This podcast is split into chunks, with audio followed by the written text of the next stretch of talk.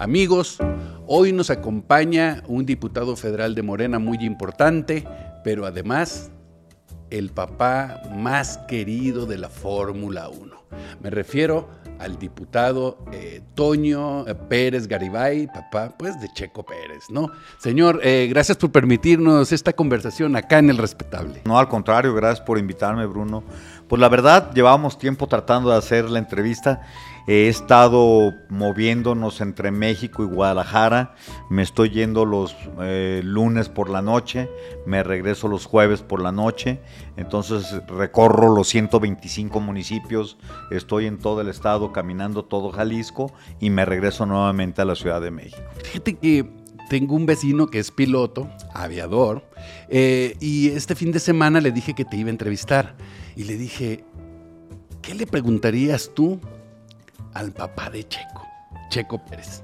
Y me dijo, pregúntale qué se siente ser el papá más querido de la Fórmula 1. Y se me hizo súper interesante y te la quiero hacer aquí.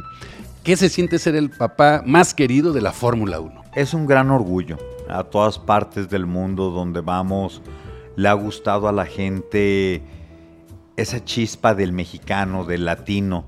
El europeo es un poco más frío y la forma de festejar de tu servidor, la forma de entregarme, de las muestras de apoyo que he tenido hacia mi hijo dentro de la Fórmula 1 cuando ha tenido sus podiums y aún así también con los otros. Eh, comparto una buena amistad con Luis Hamilton y con Tony, con su papá.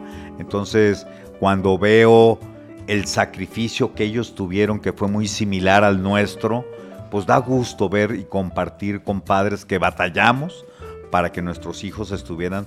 Lo mismo que hizo el papá de Hamilton con su hijo, él lo hizo en Europa, yo lo hice con mis hijos en México. Es un gran orgullo y la muestra de apoyo es en todas partes del mundo.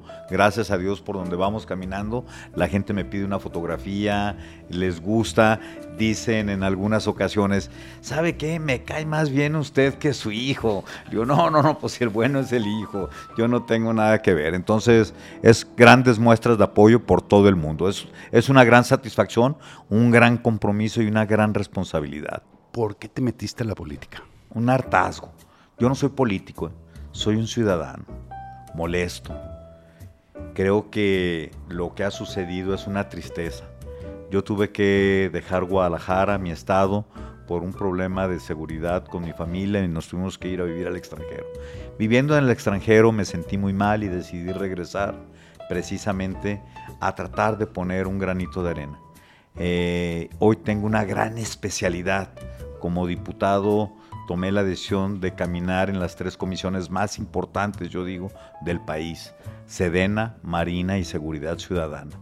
Estoy seguro que tengo la información necesaria para tener el México más seguro y el Jalisco más seguro, que es lo más importante. ¿Y por qué Morena? ¿Por qué te fuiste Morena? Creí mucho en Andrés y sigo creyendo en él. Cuando me invitó al proyecto me subí solamente por dos cosas, acabar con la corrupción y la impunidad.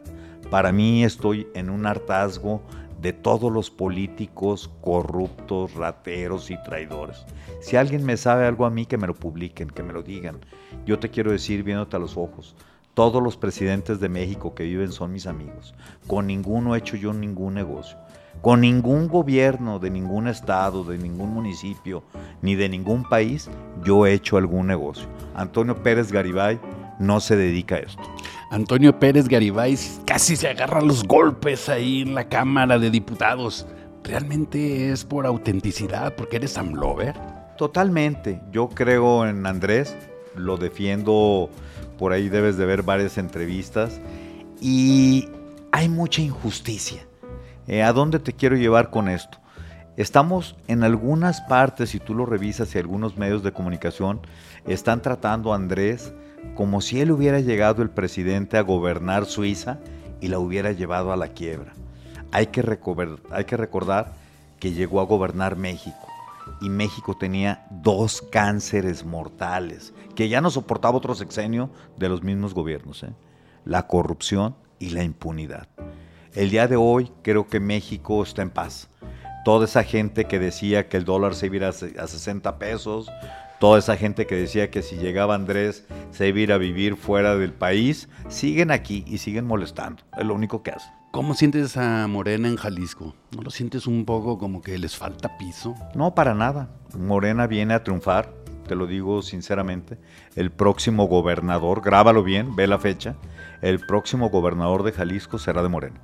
¿Cuál es el análisis que tienes de tu partido más allá de la buenaventura que ofreces? Yo siento que no hay como una estructura sólida, hay muchos liderazgos dispersos, no hay una, un mensaje o una intención que compartan todos, hay muchas aspiraciones.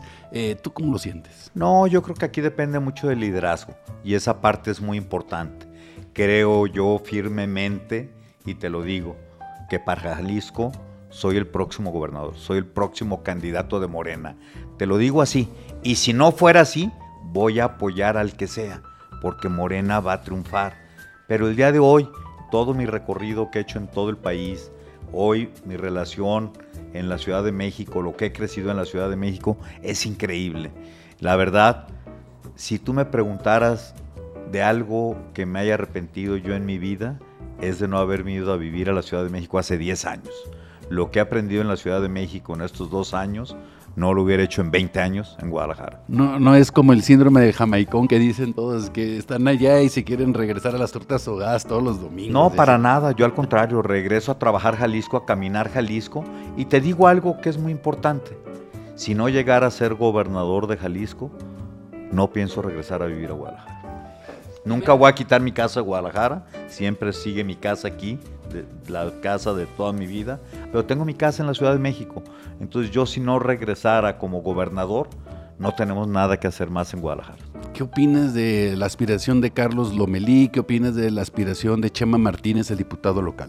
son respetables, son dos compañeros que tienen la posición, pero como ellos hay más. Está Toñita, ¿sí me entiendes? Está Laurimelda, o sea, hay, hay varias posiciones. Eh, yo creo que Marcela Michel también tiene una gran oportunidad. Las puertas están abiertas para todos los compañeros. Yo estoy trabajando lo mío y por eso me siento como me siento. Me siento muy seguro. Antonio Pérez Garibay será el candidato de Morena a la gobernatura de Jalisco. Y si no lo fuera, apoyaré al que sea, ya te lo dije. ¿Y estás preparado para ser el próximo gobernador de Jalisco? Totalmente, entiéndelo, está muy sencillo. Yo veo el Jalisco en el mundo, no veo el Jalisco en Jalisco. Hay que sacar todos nuestros productos de Jalisco al mundo. Hay que traer a toda la gente del mundo a Jalisco. Yo te voy a decir, hace muchos años hubo un problema aquí en Jalisco entre un hombre y una mujer fue en Puerto Vallarta, en Mismaloya. Sus nombres de ellos, Adán y Eva. Puerto Vallarta es el paraíso. Eh, pues diputado Antonio Pérez Garibay, muchas gracias por esta conversación acá en El Respetable. Al contrario, muchísimas gracias al Respetable, como siempre. Oye, gracias por el meme de la Casa Jalisco de Checo. Está buenísimo y anda circulando por ahí. Y sí, la verdad, sí quiero esa casa.